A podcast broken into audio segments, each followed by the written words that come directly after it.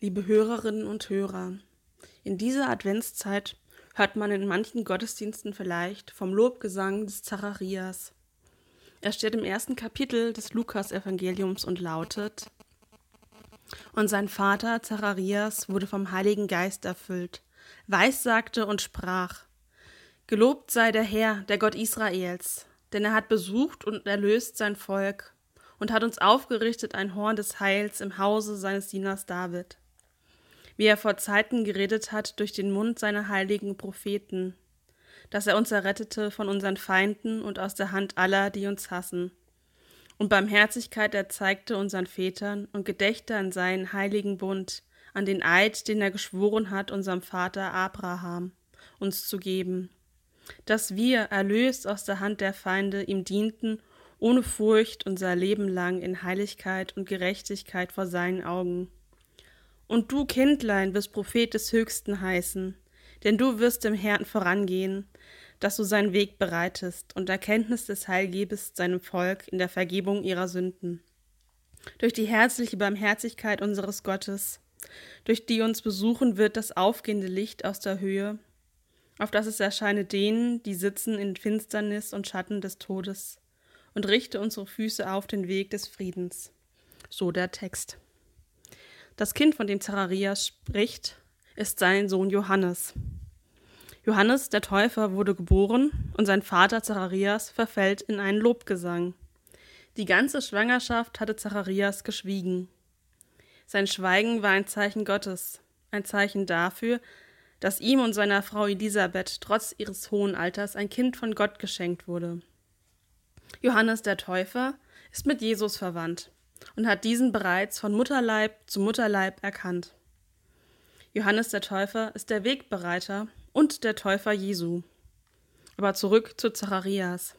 Er freut sich sehr darüber, dass er und seine Frau Eltern geworden sind. Deswegen verfällt er in den Lobgesang Gott, an Gott.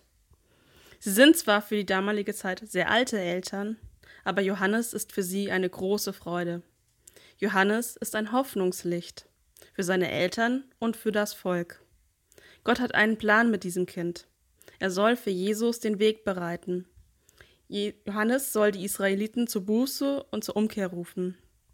Er wird sie taufen und ihnen stellvertretend für Gott ihre Sünden vergeben. Es wird alles für Jesus vorbereitet. Johannes darf sogar Jesus taufen. Auch wir machen uns auf den Weg, um Weihnachten vorzubereiten. Wir warten im Advent auf das Kind in der Krippe.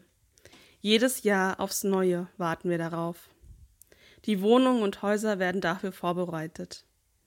Die Lichter der Dekorationen scheinen aus den Häusern und den Wohnungen in die Finsternis. Am Adventskranz brennen immer mehr Kerzen. Ein kleines Licht kann die Wohnung und die Welt erhellen. Ein solches Licht kam mit Jesu Geburt in die Welt. In Bethlehem brennt in der Geburtsgrotte ein Licht, das uns an das Licht und die Hoffnung durch die Geburt Jesu erinnert. Es ist das Friedenslicht aus Bethlehem. Jedes Jahr gibt es ein anderes Thema bei den Pfadfindern für dieses Friedenslicht. Die diesjährige Aktion heißt Frieden überwindet Grenzen. Grenzen mussten besonders in diesem Jahr überwunden werden. Während des Lockdowns waren die Grenzen zu den anderen Ländern dicht. Auch das Masketragen stellte und stellt eine Grenze für einige Menschen dar. Während der Corona-Pandemie wurden so manche Grenzen erst bewusst. Die Begrenzung von Personen bei Treffen oder Feiern oder Gottesdiensten sind immer noch eine Grenze. Aber an diese Grenze müssen wir uns halten, um nicht noch mehr Menschen zu verlieren oder zu gefährden. Aber die Grenzen zwischen Menschen dürfen wir überwinden. Nur weil jemand anders aussieht oder etwas anderes glaubt, kann ich mich trotzdem mit ihm oder ihr unterhalten. Andere Ansichten sollten mich nicht abhalten, das Gespräch zu suchen oder einfach zu grüßen. Ein Lächeln kann eine Grenze schon verringern. Die Grenzen zu den anderen Ländern müssen offen sein für Gespräche und gegenseitige Hilfe. Offene Grenzen sind ein Symbol der Hoffnung und des Friedens. Das Friedenslicht aus Bethlehem soll uns daran erinnern, dass wir aus der Hoffnung leben sollen. Aber diese Hoffnung geschieht nicht einfach so. Sie muss Hände bekommen, um mit anzupacken. Füße muss sie bekommen, um den Weg oder die Wege zu gehen. Unsere Hoffnung muss Worte bekommen, welche die Menschen verstehen, ein rechtes Wort zur rechten Zeit. Worte, die Trauer tragen, Worte, die trösten, Worte, die Freude schenken. So kann man es lesen auf der Seite vom Friedenslicht.